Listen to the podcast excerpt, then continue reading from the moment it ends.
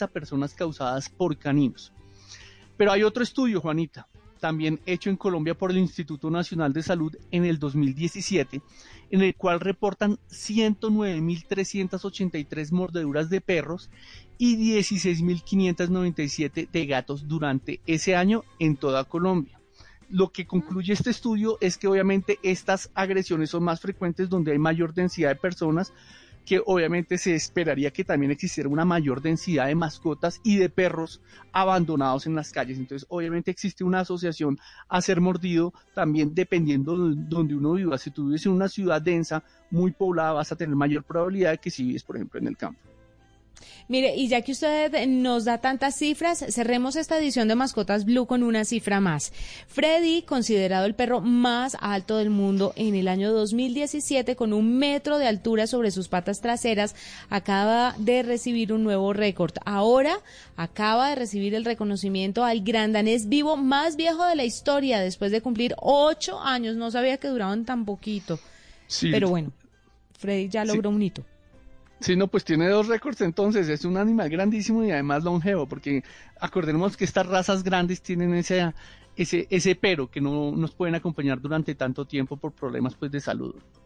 Guillo, nos encontramos, no, no nos encontramos el próximo sábado. Usted se encontrará con W Bernal el próximo sábado. Yo me voy a tomar unas vacaciones eh, en cuarentena, pero nos encontramos en unas cuantas semanas, ¿le parece? Claro, claro, pues disfruta las vacaciones en cuarentena con tu familia y con Chuck Norris. Y pues nos estamos viendo en, a mediados de julio. Muchas gracias. Nos estaremos escuchando. Ustedes sigan con la programación de Blue Radio. Esto fue Mascotas Blue. Un abrazo para todos.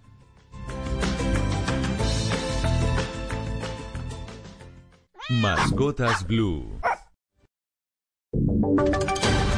Voces y sonidos de Colombia y el mundo en Blue Radio y bluradio.com, porque la verdad es de todos.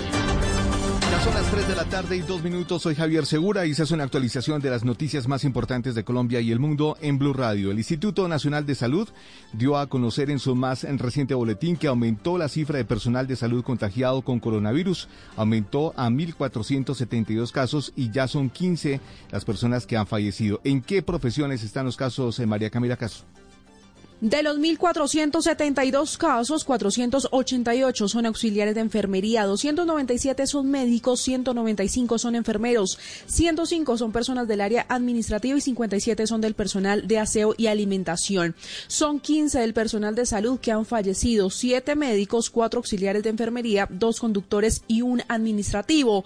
Los casos se distribuyen mayormente en el país de la siguiente manera. 588 casos en Bogotá, 126 en Cartagena, 113 en Antioquia y 101 en Risaralda. Además, son 189 las personas que están en aislamiento, 1.268 las que se han recuperado.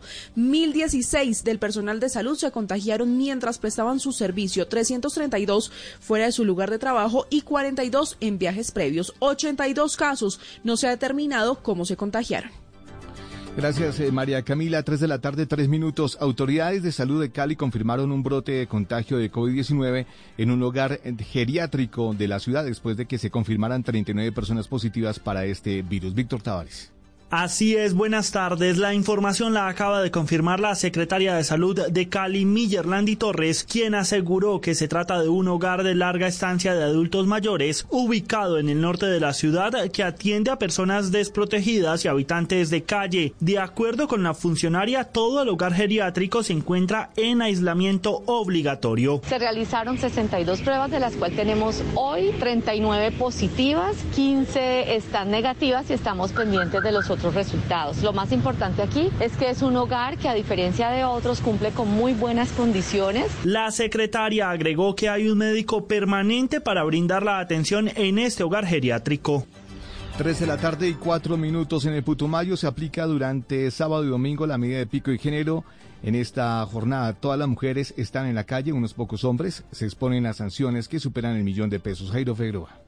En los 13 municipios del departamento, las mujeres están felices por salir del encierro en que se encontraban desde hace tres meses, tras las medidas de aislamiento implantadas por el gobierno para evitar la proliferación del coronavirus, que deja en Putumayo dos muertos y once enfermos. En su salida, ellas disfrutan de poder hacer compras y de compartir charlas con algunas amigas. Poder salir como de la rutina y más el hecho de estar encerrado, pues créame que causa muchísimo más estrés que estar trabajando normalmente. Y bueno, Sí, se ven mujeres, pero también se ven muchos hombres. Para mí bien porque el sábado nos deja todo el día y podemos, o sea, aprovechar para hacer muchas cosas. Aunque unos pocos hombres violan la medida y se exponen a costosos comparendos, el género masculino tendrá su turno para salir este domingo. La medida sustituyó el toque de queda que fue levantado.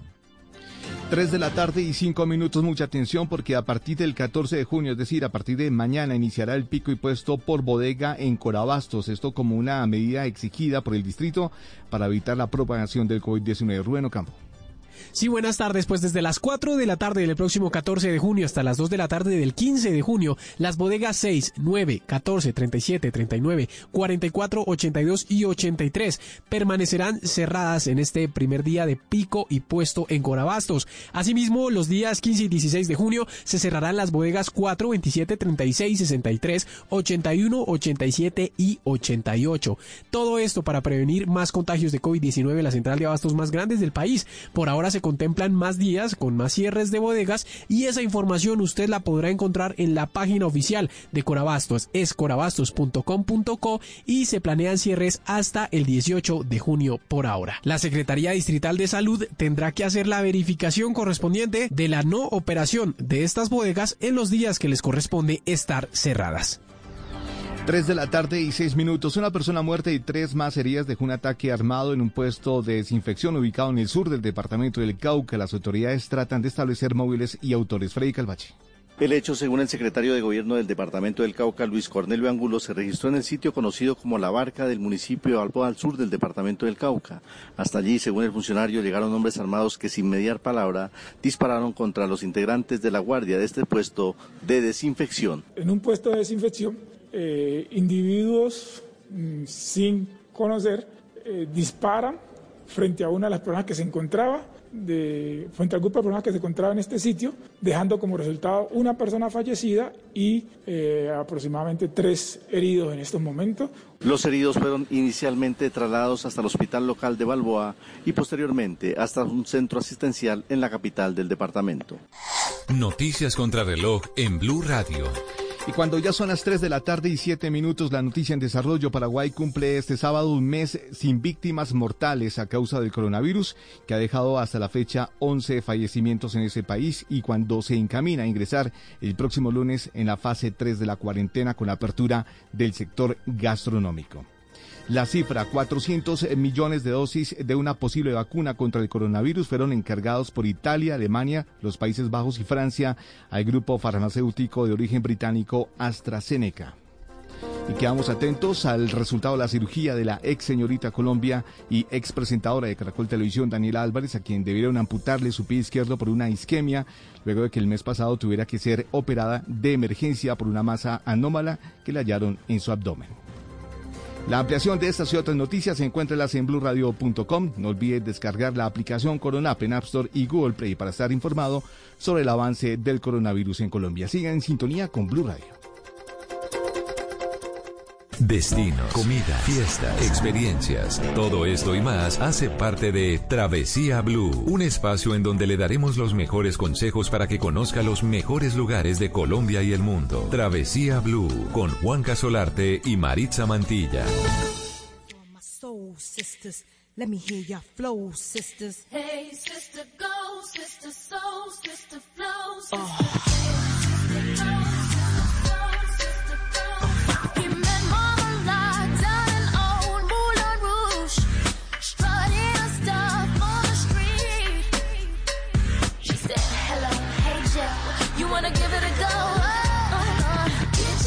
Yeah, yeah, za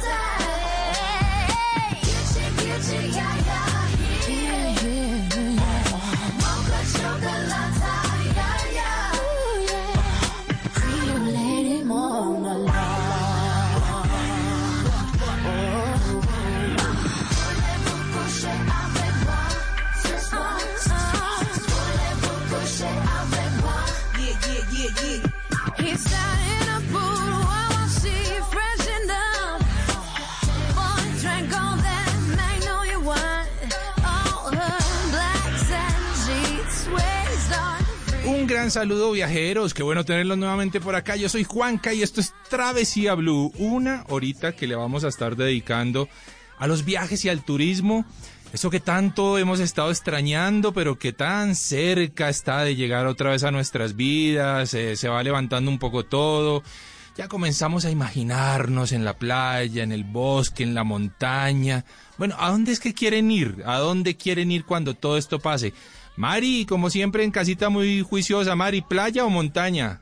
Montaña, definitivamente, Montaña, Juanca. Muy bien, Mari. Sí. Amo los destinos de naturaleza y en Colombia tenemos una cantidad de lugares para poder hacer ese turismo de naturaleza que de hecho nos permite distanciamiento social. Algo distinto a lo que podría pasar en una playa que siempre están como tan eh, llenas de turistas, ¿no? Sí, señora. Entonces, me gusta mucho el tema de naturaleza. Añoro poder bañarme en un río, saltar de una cascada y hacer todo lo que hacía antes. No alarde, Mari, no alarde de eso de saltar de una cascada, que yo la conozco y... Ah, bueno, no Bueno. tanto como nuestro invitado que tuvimos alguna vez, Orlando Duque, Claro. pero sí, yo me pego mis salticos. Un brinquito, hay un brinquito, hay un metrico, no está mal. Sí, señor, pero mire, Juanca, que la gente eh, le gusta también viajar a través de esas historias que les contamos de nuestras canciones viajeras. Claro que sí. Porque se enteran de cosas que no sabían, de datos interesantes, y hoy vamos a hablar de esta canción justamente, Lady Marmalade. ¿Cómo le parece esta Buenísima, me encanta el combo de mujeres que lo canta además Divinas. divinas y con unos vozarrones impresionantes. Cristina Aguilera. Pink. Que amo a Pink. Sí, sí, sí. Oiga, Juanca, y mire que esta es una canción que se grabó en 2001, o sea, ella es viejita, y pero había una original que era del o es del año 1975 Opa. y agarraron esta canción nuevamente, la digamos que la transformaron un poco, la volvieron más pop y con la participación de estas mujeres, pues hicieron que el video fuera un hit, no solamente ganó el MTV Sí. de los mejores videos del año, sino que también ganó mejor video de una película. Sí. Quedó nominado a Mejor Video Dance, Mejor Video Pop, Mejor Coreografía y Mejor Dirección Artística. O sea, Opa. Muchísimos premios, Juanca. Pero, ¿sabe? Este, esto estuvo muy inspirado en Moulin Rouge. Claro que sí. eh, porque fue como parte de la banda sonora justamente de esa película. Y cuando hablamos de Moulin Rouge, para que la gente vaya entendiendo qué es, pues es uno de los grandes cabarets y, y como music hall que hay en París. Y estos bares, todos estos cabarets tienen una historia tan impresionante, Juanca, porque imagínese que estos los crearon durante la Belle Époque, que es como una época entre Napoleón III hasta la Primera Guerra Mundial, donde París era la ciudad más preciosa del mundo, además que era súper desarrollada porque fue la primera ciudad a la que llegó la luz, la Sí, señora. electrificación, la primera ciudad iluminada. Entonces imagínese lo que ese, e- ese cambio hizo en el entretenimiento. Usted, Pues la Mari, gente se entretenía solamente hasta ciertas horas Sí. eh, del día, pues, llegaba la noche y todo el mundo para su casa. Pero con la electrificación lo que pasó fue que toda esa movida se extendió hasta la madrugada. Sí, señora.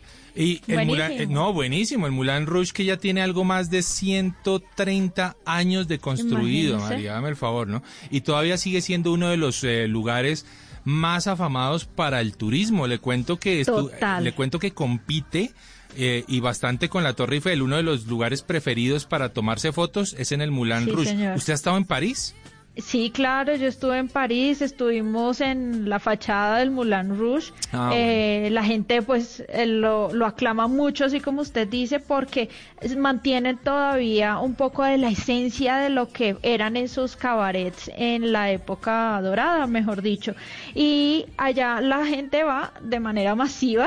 Sí. el cancán, el, el circo concierto, o sea, son como muchas mezclas de, de cosas que pasan en, ahí, o sea, malabarismo, circo, orquesta, eh, la música obviamente es el elemento fundamental y buenísimo el, el plan pues para la gente que ha visitado París o que la piensan visitar en algún momento y los que no pues viajen a través de esta historia que les estamos contando. Está muy chévere, obviamente se transformó, digamos que en sus inicios toda la temática era muy sexual, porque de hecho era, era la época en la que se estaban construyendo muchas cosas en París, así que la gente al, terminar sus jornadas laborales se iban para el Moulin Rouge a desordenarse, a hacer cositas.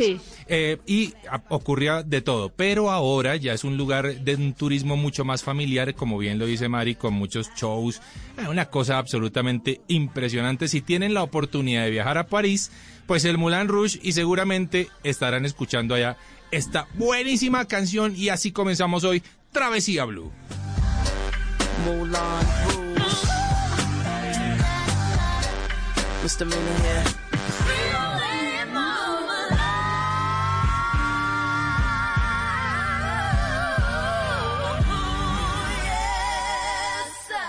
Si tiene tiempo libre y aún no sabe qué hacer o para dónde arrancar. Aquí en Travesía Blue, este es nuestro recomendado.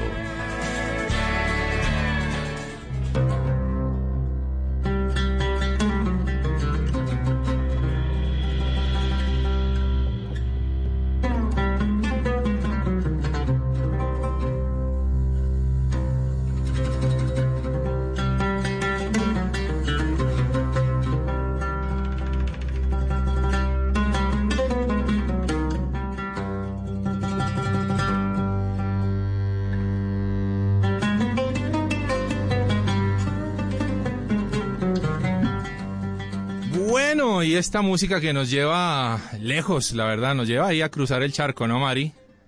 Una música maravillosa, maravillosa. porque hoy tenemos un tema muy especial y es que queremos llevar a todos nuestros oyentes a viajar a uno de los países más hermosos del mundo, uno de los países que tienen una de las historias más ricas y en la que usted se puede perder porque son tantas las cosas que han sucedido en ese territorio que mm. han marcado la historia del mundo.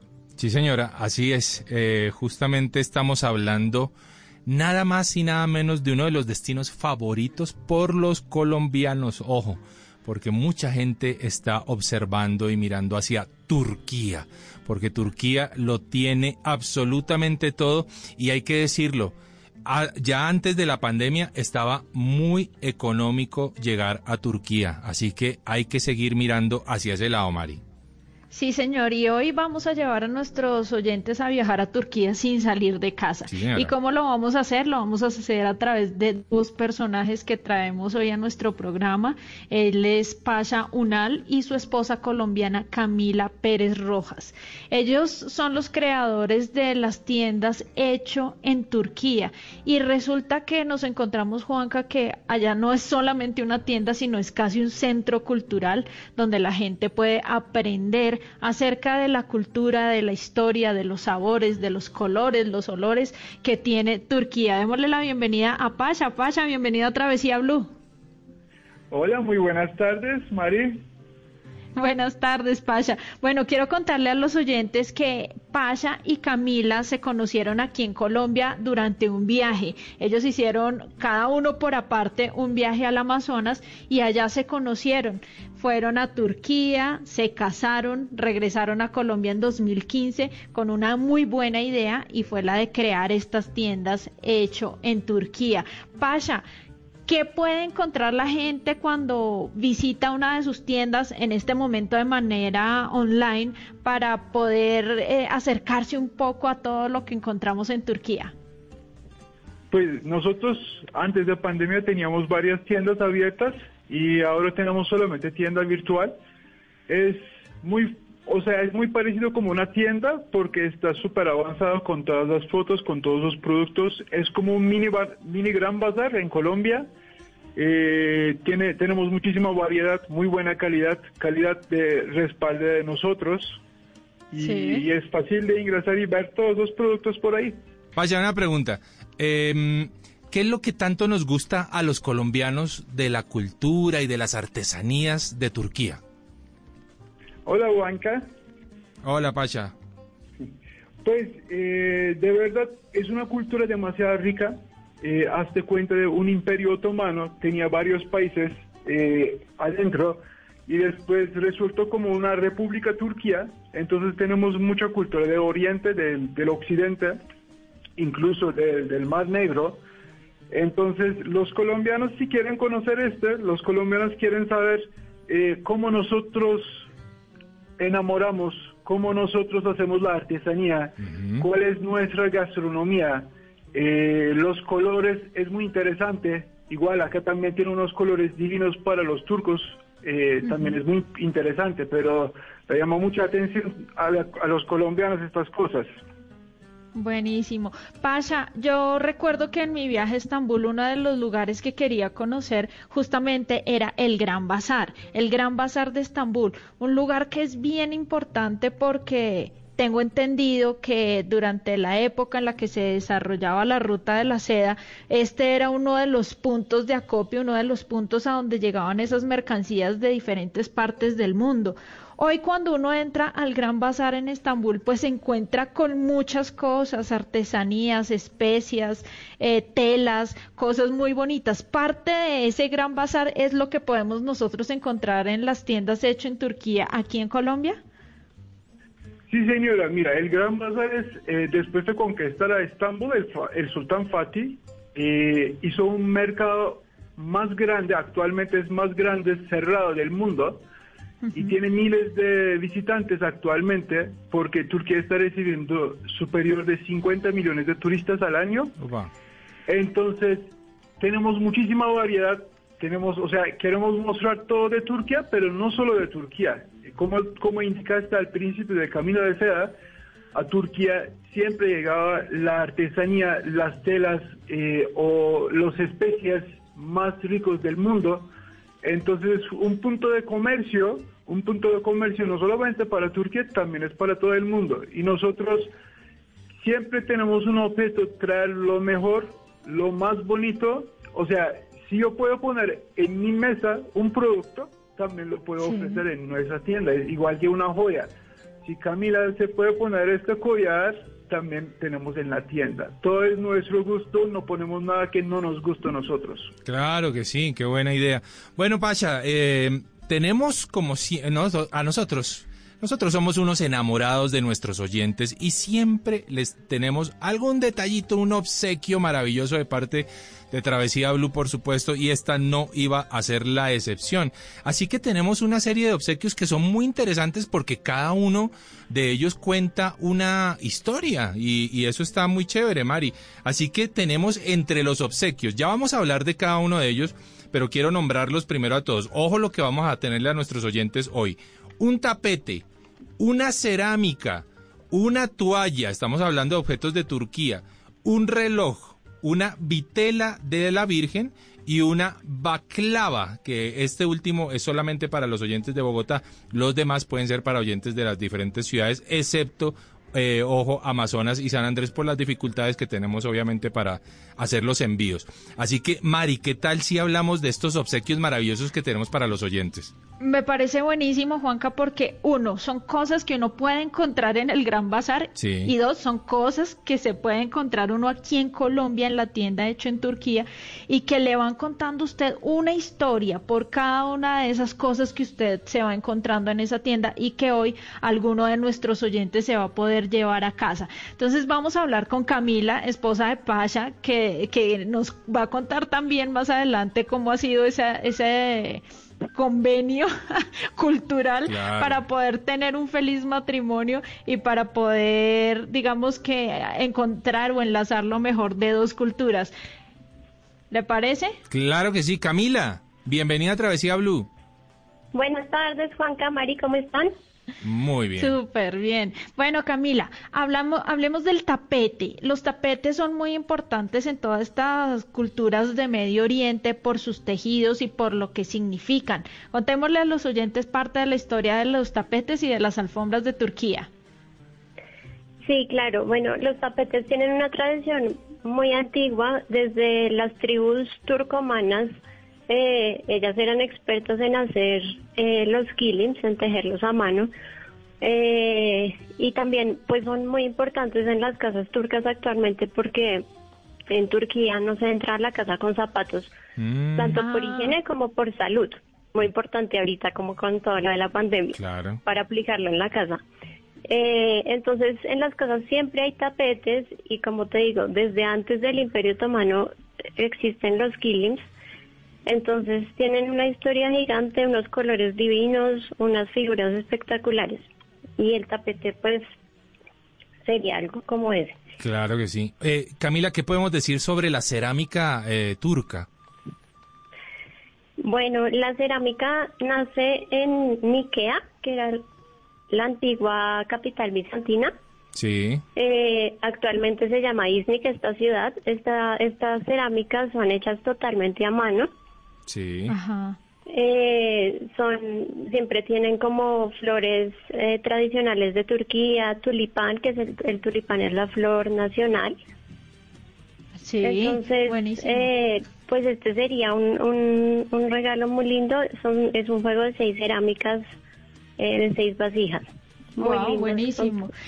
Hay algo muy especial que se llama, yo no sé si lo voy a pronunciar bien, el, es el bestamal, que tengo entendido es como una toalla que la gente utiliza en los hamán, que son los baños turcos, algo supremamente famoso y muy importante dentro de la cultura de Turquía. Exactamente, sí, ese es eh, un peştemal. Es eh, precisamente una toalla turca 100% algodón. Eh, son toallas delgadas que usaban en, en los baños turcos, como bien lo dijiste, eh, porque pues uno entra al baño turco pues sin ropa, simplemente cubriéndose con la toalla, como es delgada pues es muy cómodo. Y estos baños turcos eh, vienen desde hace mucho tiempo, incluso vienen desde los baños romanos y se convirtieron ya en baños, eh, en, la- en el Imperio Otomano se cogieron mucha, mucha fu- Ah, fuerza Claro. y se convirtieron en centros de reunión social. Entonces ahí hacían mm, eh, despedidas de soltero, reuniones, entonces pues se convirtió en muy muy importante. Actualmente pues ya es un poco más, digamos que la experiencia del baño, de la exfoliación. Oiga, el Mari. masaje. Oiga, Mari, Sí, Juanca. ¿es- ese- ¿eso de la despedida de soltero en un baño turco le suena?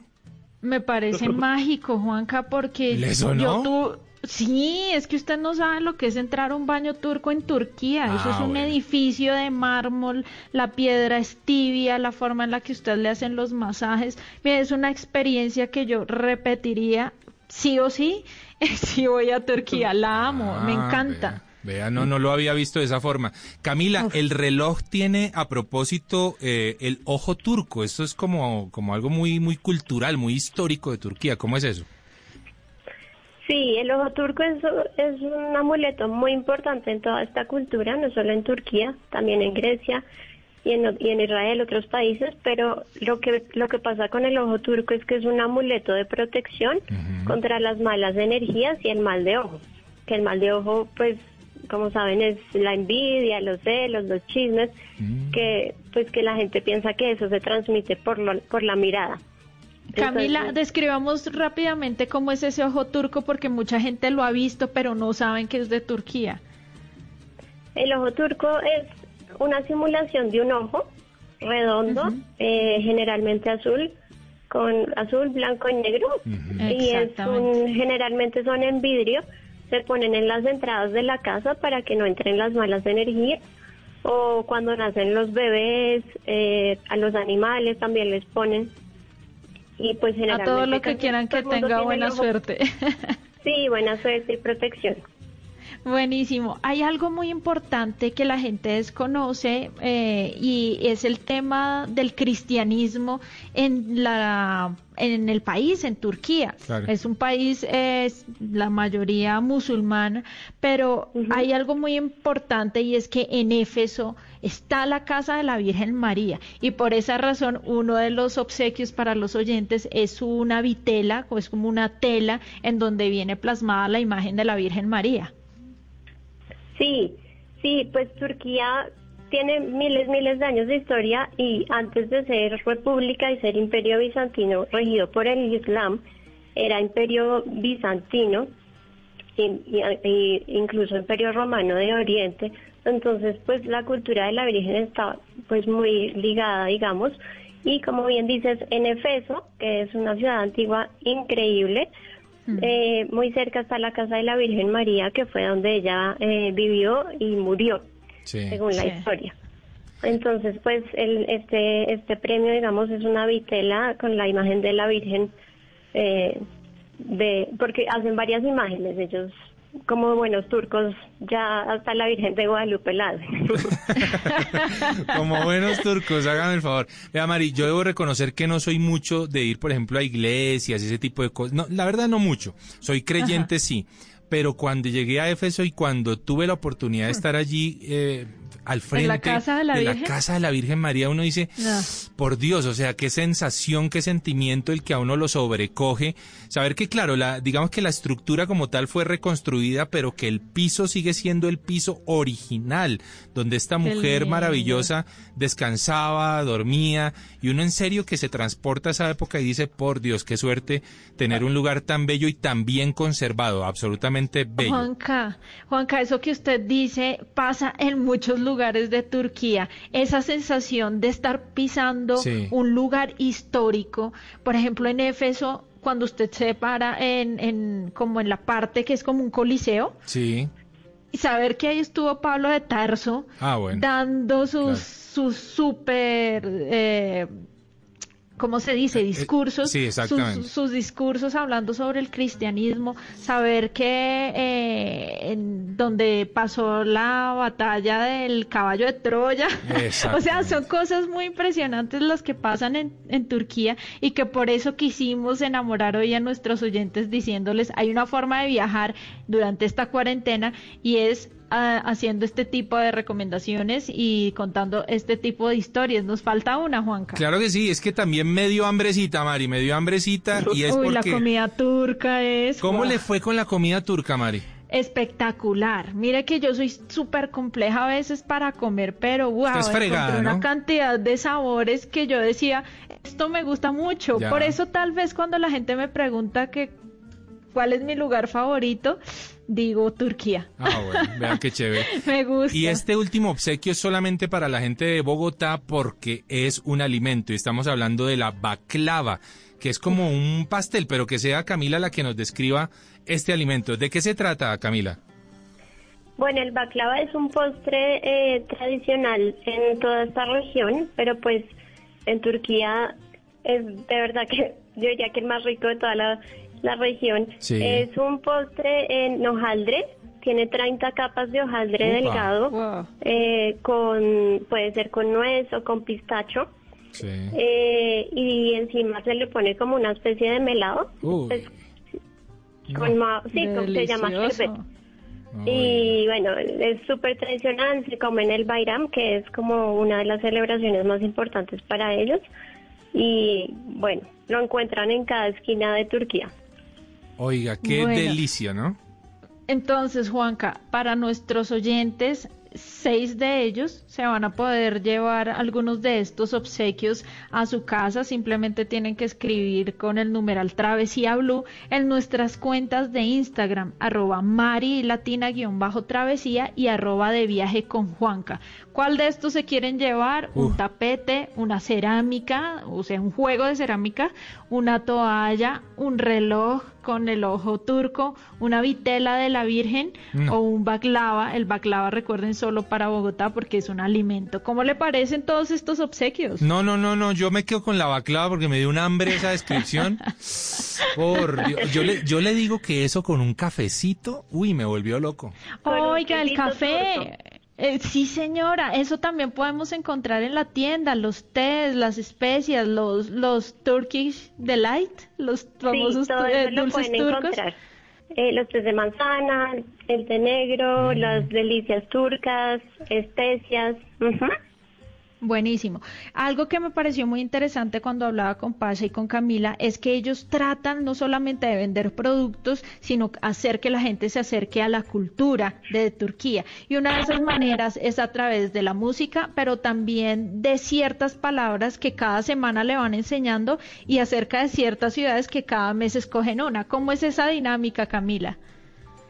Sí, eso nos ha gustado mucho. Yo creo que es lo que más nos gusta de nuestra empresa y es poder eh, enseñar cultura y, mostrarle a nuestros seguidores, pues, este país tan increíble. Entonces, ¿qué hemos hecho? Por ejemplo, la palabra del día. Eh, cada día, pues, en Instagram, en nuestras historias, publicamos una palabra en turco y pues mm. la pronunciamos, la escribimos para que la vayan aprendiendo porque hay mucha gente interesada en aprender el idioma nos hemos dado cuenta. Buenísimo eso. Mari, yo vuelvo a, coger el avión y a irme para Turquía para tratar de, de mm, describirle a la gente un poco cómo es esa experiencia, Mari, de volar en globo en Capadocia.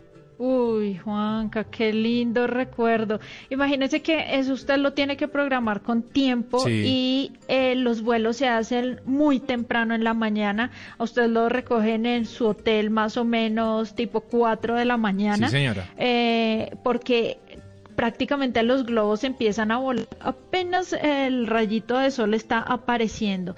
Usted se monta en estos globos que están tripulados más o menos por unas seis personas máximo y empieza a ascender estos globos de colores y con los primeros rayos de sol pegándole a estas estructuras que son como chimeneas, que son estructuras naturales que han sido labradas por el tiempo, por el agua. Wow, usted tiene una de las mejores panorámicas del mundo y es una de las sensaciones más sobrecogedoras porque uno lo ve en muchas fotografías cuando intentan vender Turquía como un gran destino turístico y una cosa es verlo en foto, otra cosa es vivirlo. Es maravilloso, Juan. Es maravilloso, hay que decir que los pilotos de estos globos son unos duros, pero durísimos, porque son cientos de globos, no sé cuántos, y entre ellos no se tocan, y además tienen, eh, no sé, o sea, son durísimos, bajan hasta, casi a suelo, como que juegan entre estas formaciones rocosas, y además aterrizan encima del carro que se los lleva después al garaje. O sea, una cosa absolutamente loca. El, el piloto aterriza con todo el mundo encima del carro. O sea, así encima, encima del platón de la camioneta. Es una cosa maravillosa. Qué experiencia bonita la que vivimos en Turquía. Mari, con esto vamos eh, despidiendo, por supuesto, a Pasha y a Camila agradeciéndoles por estos minutos que dedicaron a nosotros y sobre todo por esos obsequios maravillosos que se van a llevar nuestros oyentes el día de hoy. Juanca. Sí. Yo quiero preguntarle a Camila dónde la gente los puede ubicar en las redes sociales y en la página web. Sí, claro, mira, eh, por Instagram y Facebook estamos como arroba hecho en Turquía. Sí. Y eh, tenemos la página web que es www.hechoenturquía.com.co. Bueno, ahí está, pues hecho en Turquía. A seguirlos porque tienen cosas maravillosas y sobre todo tienen una cultura fantástica para compartir con todos nuestros oyentes y con todos los colombianos. Camila, muchísimas gracias y Apacha, muchísimas gracias por estos minuticos. ¿ah? Muchos éxitos con esa tienda online. Y quiero decir en turco también. Teşekkürler. Sí. Ah, bueno, eh, ahí está.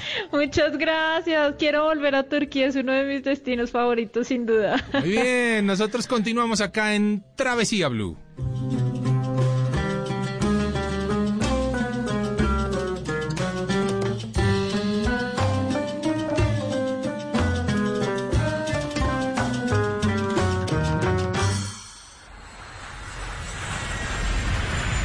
Estás escuchando Travesía Blue. En tiempos de crisis, existen seres con almas poderosas que se convierten en héroes de nuestra historia. En Organización Solarte, queremos dar gracias a cada uno de nuestros colaboradores por superar sus miedos, arriesgándolo todo para entregar cada día no solo alimentos de primera necesidad a toda Colombia, sino también la esperanza de que todo va a estar bien. Porque cuando la bondad se pasa en la comida, el amor es el alimento. En Organización Solarte, trabajamos pensando en usted. ¿Qué es ser mamá? Ser mamá es enseñar. Es ser el centro, el comienzo y el final de la familia. Es hacer cada momento especial. Es unir las generaciones y pasar el legado tal como hace mucho tiempo, ella te lo pasó a ti. Super Arepa, la harina para hacer arepas de las super mamás. Trabajamos pensando en usted. Imperdible, mágico, fantástico, baratísimo. En Travesía Blue, viajando con famosos.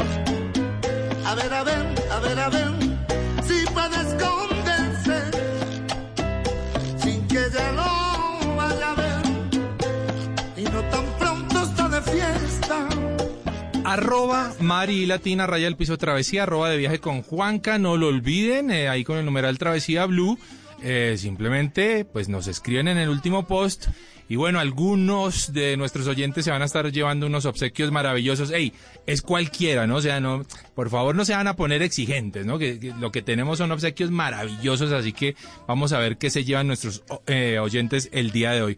Mari, ¿qué tal esta canción? Me encanta, Juanca, ese soncito, salsita, me parece delicioso. ¿Sabe también a quién le gusta mucho? ¿A quién? a una mujer que a mí me encanta. Debo reconocer que me parece una de las mujeres más bellas que tenemos en Colombia y una de las más talentosas, sin lugar a dudas. O sea, lo hace ¿Quién bien es? en todos los campos. Hágame el favor. Ella ¿Quién es? es, ¿Quién es? nada más y nada menos que María Fernanda Yepes, a quien tenemos hoy en. Travesía Blue. María Fernanda, Qué bienvenida. invitada. Sí, señora, Ay, bienvenida. Hola chicos, buenas tardes. Wow, qué cantidad de piropos, gracias. Todos merecidos. Me, me puse roja y todo. Yo también. bella. Yo también. Mafe, qué bueno tenerte en el programa Travesía Blue. Sabemos que eres una viajera incansable, que haces parte de una tribu de gente que ama recorrer no solamente el mundo, sino que ama sus raíces, sus fronteras y ama el país, por supuesto. Mafe, ¿qué le podemos decir a los oyentes? Eh, pronto se nos va a reactivar el turismo en nuestro país. Eh, ¿Y qué destinos podrían los colombianos escoger para salir a pasear? Sí, pues así es, Mari. La verdad, yo he sido bastante nómada, gitana, desde muy jovencita. Eh, no sé, como que me, me, me aventuré a viajar por el mundo. Pero te digo algo, a mí me parece que tenemos un país tan, pero tan hermoso que ¿por qué no viajar a Colombia? Claro. O sea, mi invitación sería viajar a Colombia. O sea, yo creo que uno siempre está como viendo para afuera, ¿no? Como viendo, Sí. ay, a ver, como el mundo, ¿no? Pero tenemos Sí. cosas muy bonitas. Eh, y bueno, pues ahorita yo creo que más que nunca tenemos que como apoyar lo nuestro, y apoyar nuestra economía. Entonces, yo recomendaría viajar por Colombia. Cuando nos dejen, cuando se pueda.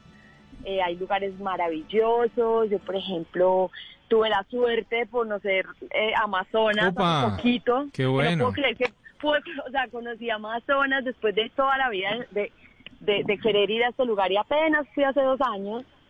Eh, no sé, tenemos unos desiertos maravillosos. María Fernanda. ¿qué, qué la sorprendió del Amazonas? La imponencia, como la, o sea, te sientes, eh, te sientes diminuto en tanta majestuosidad de verde. Me, me sorprendió la naturaleza, o sea, lo, lo, lo, lo poderosa que, que se siente ahí, lo imponente que es la, la selva, la naturaleza. ¿Fue a la isla de los micos? miedito. ¿Fue a la isla de los micos? miedito. No, no pude. Pues mira, yo fui, fui tra- yo fui por el trabajo Sí. cuando estaba eh, en, el- en este reality que hizo el canal RCN de Soldados 1.0. Sí. Estuvimos allá presentando y, y la verdad pues yo estaba trabajando, entonces yo pude explorar muy poquito, pero pero el solo hecho ya como de navegar por el por el río Amazonas ya es una aventura. Sí. Me pareció loquísimo, me encantaría poderlo explorar más. Eh, y bueno, no solo el Amazonas, ahí tenemos, bueno, ah, me encantó por ejemplo el desierto de la Tatacoa, que lo pude conocer cuando grabé Magdalena y me fascinó. eh, y, y una cantidad de, bueno, yo la verdad no soy una experta viajera en Colombia, me encantaría poder explorar más mi país y creo que, que esa es como la invitación que yo le haría a los colombianos y que me haría yo también, la verdad. Buenísimo. Poder explorar Mafe, más Colombia. Yo soy una fiel seguidora de, de las cuentas de María Fernanda que hace poco estaba celebrando que llegó a 1.3 millones de seguidores. No, Hágame el favor. no. o sea, de una fanática. Yo alardeando de mis 14 seguidores. No, no, no. no. Total. No, y pero eso es poquito. Yo tengo poquito, créanme que tengo poquito, pues para la cantidad No. de años que llevan Dolora. No, no, no. No, y miren que encontré algo, un destino que ella recomendó, que María Fernanda recomendó, y yo dije, quiero ir a este lugar porque ya lo mostraba de una manera tan bonita, y se trata de algo en Antioquia, en Puerto Triunfo, con Acuatribu Viajera, con su amigo Camilo. sí. y yo me Uy, contacté con él y le dije, oiga, vi esto que María Fernanda está haciendo, yo quiero conocerlo. Y allá fuimos con el programa Travesía, hablemos de esa experiencia. Ah, qué bien. Bueno, pues eh, esto, esto queda en el, eh, eh, Camilo, Camilo Toro, que es mi amigo, que el, que el que está pues dirigiendo como esta, esta, estas experiencias, porque realmente lo que hace es como crear una experiencia, ¿no? Entonces, Sí. eh, ir a navegar el río La Miel, que es de los poquitos ríos que tenemos de agua cristalina completamente, agua pura, y, y es un río súper calmado para navegar. Entonces Cami te recibe ahí en La Dorada, te, te, te crea como tu plan perfecto. Sea, lo que tú Sí. quieras, el plan que quieras hacer, si lo quieres hacer en plan romántico, en pareja o si lo quieres hacer familiar. Entonces él primero empieza la, la travesía por el río arriba en una canoa súper bonita y te lleva primero al tortugario, pues que es a, un- a un- a- a mostrarle, pues cuando va sobre todo con niños, para que para que les muestres como una, hay una mujer ahí que, que es la que está protegiendo las tortuguitas y las que eh, está pues como to- sí, como, como liderando toda esa fundación súper linda y ahí entonces te, te explica todo el tema de las tortugas y después eh, llevas unas tortuguitas y las liberas, luego te lleva a una cascada hermosa arriba, un nacimiento, eh, después hace, ha- se hacen un almuerzo con, con el, ¿cómo se llama? El fiambre. Ay, en la El hoja de fiambre. plátano, el fiambre. Sí, señora. Es la palabra sí, en un fiambre. Entonces Cami lo que lo que hace con, con todo esto es como hacer el menor impacto, o sea, como no dejar huella, ¿no? Claro. Entonces, entonces él, entonces por eso usa pues como sus eh, todos los todo lo que usa es como biodegradable, eh, los cubiertos que utiliza y luego en la tarde te, da un cafecito colombiano así recién hecho con un, con unos postrecitos que prepara una señora también ahí del pueblo. Entonces la verdad la experiencia es súper linda, o sea, vas a ver pájaros, bueno, la cantidad de pájaros, ese río es hermoso. Eh, yo es una de las experiencias que recomiendo bastante y a los que les gustan los caballos, el, su hermano tiene también ahí otra otra experiencia y es hacer una cabalgata por todas esas eh, pesebre- eh, perdón, por, por todas esas eh, potreros y eso, Claro. pues, Ajá. es hermoso. Por eso yo digo que Colombia, no Colombia, a mí Colombia. es. Ay, bueno, y si- bellísimo. y si tienes suerte, de pronto ves por ahí un, un hipopótamo. Opa. Vea, qué bueno. Sí, señora. Con suerte se ve un hipopótamo. como si fueran vacas. Produjeron tanto que parecen ya vacas. Sí, hay que decir que los hipopótamos recorren algunos de los ríos de esta región, obviamente por la cercanía que, que tiene este lugar con lo que es Hacienda Nápoles, el parque temático, y en donde algunos de ellos pues cogieron su propio rumbo y terminaron en algunos de estos En ríos. el río Magdalena. Exactamente. Así es, pues sí, es que, es que cuando se acabó la hacienda Nápoles, pues se olvidaron de los pobres hipopótamos y, y los dejaron ahí reproduciéndose y no se dieron cuenta, pues Sí, sí, es señora. que fue, eso fue, eso fue un fenómeno muy loco, pero, pero es, es bien bonito, yo alguna vez vi uno y, y es bien impactante. María Fernanda, em, entiendo que se viaja mucho o que ha viajado mucho gracias a las producciones en las que ha estado. Es fácil, es decir, da tiempo cuando se está actuando, da tiempo de ir a hacer algún recorrido turístico. Bueno, depende, depende de, de la intensidad de tu personaje. A veces, a veces queda tiempo, a veces no. Eh, pero de todas formas ya rico. O sea, el solo hecho de tú salir y no estar encerrado en un estudio de grabación ya es una experiencia. Entonces, a mí, por ejemplo, ahorita grabando María Magdalena, Sí. pude conocer Marruecos, que me moría Opa. por conocer Marruecos. Sí, me fascinó. Estuvimos una semana allá, estuvimos en un lugar que se llama Ouarzazate, que es en el centro de, Sí. de- de Marruecos, que ahí, ahí, ahí están, ahí crearon unos estudios de grabación. Donde, porque todas las películas así de Hollywood y los, los ingleses van a hacer esas películas y montan unos super escenarios. Entonces ellos tienen ahí, eso es como el Hollywood marroquí. Sí. Y ahí tienen mon- super montado como todo un, un- un tema pues con todo lo de las producciones. Y pude viajar, y mira que lo hice en un día, pero dije, no me importa, es que cuando vuelvo a Marruecos Claro. me fui me fui al Sahara, o sea, me fui al desierto del Sahara Ajá. que quedaba a ocho horas en carro. O sea, fui, dormí allá en el desierto y me devolví al otro día. En una o jaima. sea, lo- sí, exacto. Sí, porque tuve, tenía solo dos días, to- tuve solo dos días libres y dije, no, a mí no me importa. O sea, yo me meto este viaje, Claro. como sea, duermo en el carro, lo que sea, me meto este palacio de viaje, pero necesito conocer el Sahara. Entonces fue, fue una experiencia bien bonita. Es divino, ese viaje a Marruecos es espectacular. María Sí, Fernanda, a mí me pasó que con la comida tuve ahí como, como mis contradicciones porque todos los días sentía que comía lo sí. mismo en Marruecos. Contemos esa experiencia. Sí, sabes que yo, yo, sí, yo creo que yo, yo también me llevé una pequeña decepción con la cocina marroquí, con la gastronomía mar- marroquí. Pensé que era más diversa y la verdad al final a mí ya, pues yo estaba casi que buscando, pues ya una, un McDonald's, más o menos. O sea, todo- y todo me sabía comino, le echan mucho comino, le echan muchas Sí. especies a la, a la Sí, y eso que a mí me gusta, a mí me gustan los sabores fuertes, a mí me gusta la comida india, pero la comida marroquí se me hizo bastante monótona. Y, y bueno, la nuestra, pues como yo estuve ocho días grabando, era como, como comida de grabación, que no es tan chévere. Claro. Nunca es tan chévere. Entonces, mm, no sé, no sé. Igual sí después tuve la oportunidad de ir a, es- estuve pues fui a un restaurante disque finísimo y la verdad, cero, o sea, fiasco total. A mí Igual. no me- A mí no me gustó mucho la comida. Tampoco. De Vea. pero Es bueno, verdad. el paisaje es hermoso, la cultura, o sea, a, mí me, a mí me, me sorprendió. Me- ¿Sabes qué me gustó de ese país? Bueno, primero para, para las mujeres viajar, Marruecos es un poquito complicado.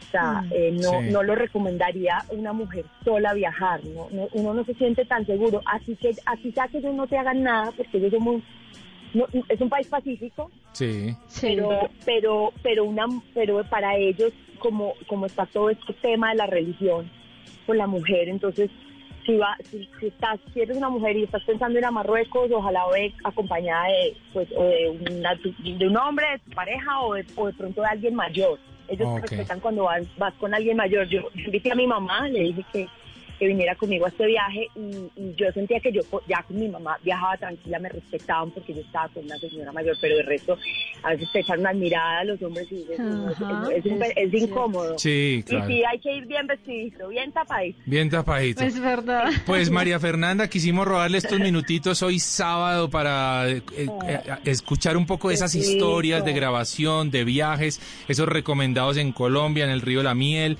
esa comida, esos frijolitos que faltaron allá en Marruecos. Pero bueno, en fin, un poquito de todo, María Fernanda. Muchísimas gracias por haber estado hoy con nosotros y con los oyentes en Travesía Blue. Tan lindo, no, muchas gracias y bueno, nada, fuerte abrazo y ya saben, a viajar, a viajar Colombia. Tenemos un país maravilloso. A viajar Colombia, el mensaje de María Fernanda Yapes. Continuamos en Travesía Blue.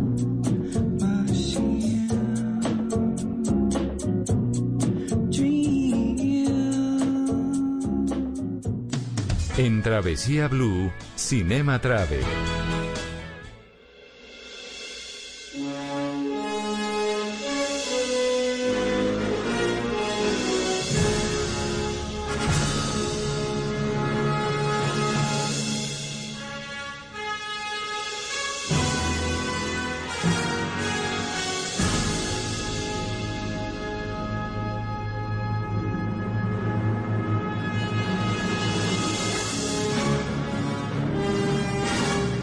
Y Marty McFly nos llevan a viajar hoy por Cinema Travel eh, y es que tenemos una de las sagas más exitosas de todos los tiempos y en lo particular y a mi gusto personal la saga preferida de mi vida es Volver al Futuro, nada más. A usted le encanta también Volver al Futuro, Mari.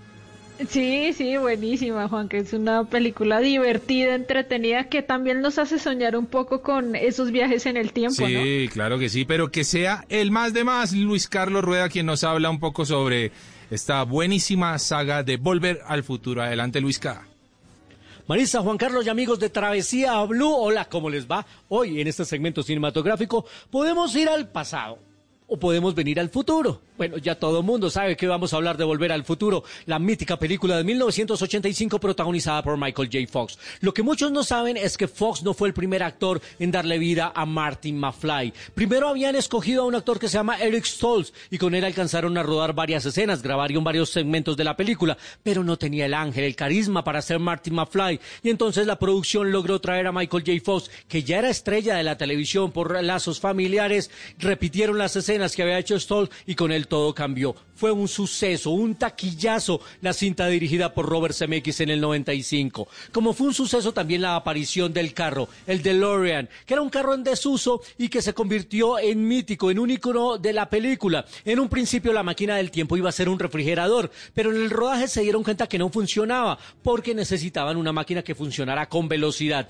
y ahí apareció el carro, el DeLorean. Y también se volvió mítica y muy famosa la canción The Power of Love de Huey Lewis and the News, una banda que se hizo mundialmente famosa con esta canción. Ya lo eran, pero con esto mucho más. De hecho, Huey Lewis, el líder de la banda, aparece haciendo un cameo en la película y acompañando también a los actores entre los que se destacaba Christopher Lloyd. Las secuelas llegaron en el 89 cuando viajan al futuro y en el 90 cuando se van al oeste. Aunque a mí la verdad la tercera no me gusta y por eso siempre digo que esta es una trilogía de dos. Me encantan, soy fanático de estas películas y sé que Maritza y Juan Carlos también.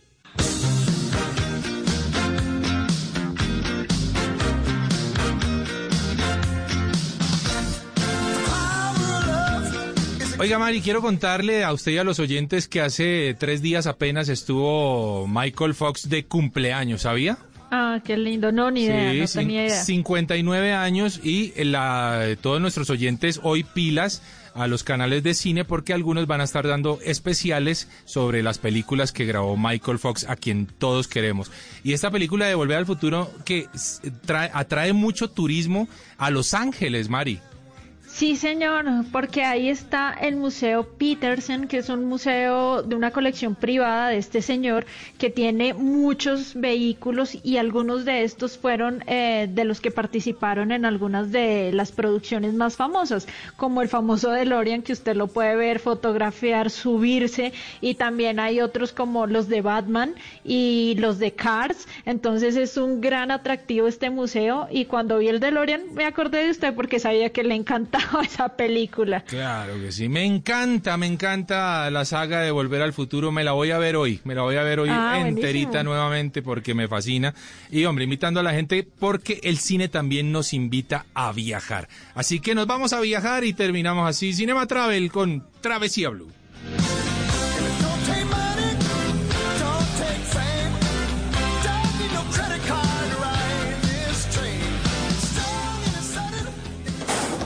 Estás escuchando Travesía Blue.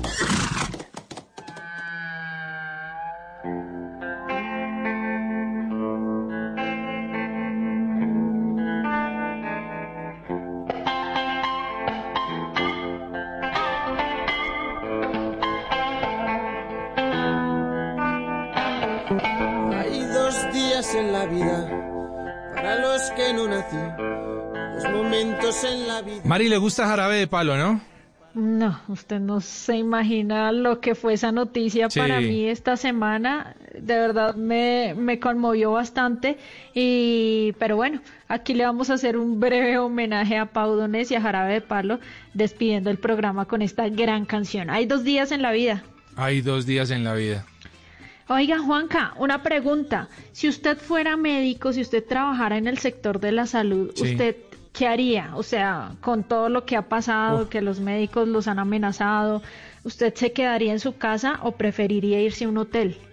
Y yo creo que preferiría irme a un hotel. Yo no expongo a mi familia. Yo, Bueno. yo haría eso, creo. Claro, mire que el hotel 100 Luxury Suites es un hotel en Bogotá que está ayudando a todas las personas que trabajan en el sector de la salud Ah, eh, y los está alojando, les da todo el alojamiento, también la alimentación. Y lo mejor de todo, Juanca, es que se adecúan al presupuesto del trabajador de la salud. Entonces usted, si es trabajador de la salud, llama al hotel 100 Luxury Suites, comenta su situación, dice cuánto es su presupuesto y ellos le hacen un plan para que se pueda hospedar allí durante esta crisis y también para las personas que están llegando de los vuelos humanitarios que tienen que permanecer 14 días en cuarentena, ahí también los reciben, Juanca. Oiga, excelente esa noticia y qué buena gestión la del hotel. Eh, recuérdenos el nombre, Mari. Hotel 100, el número 100, Sí. Hotel 100 Luxury Suites. Bueno, buenísimo. Eh, eh, realmente eso es servir para algo.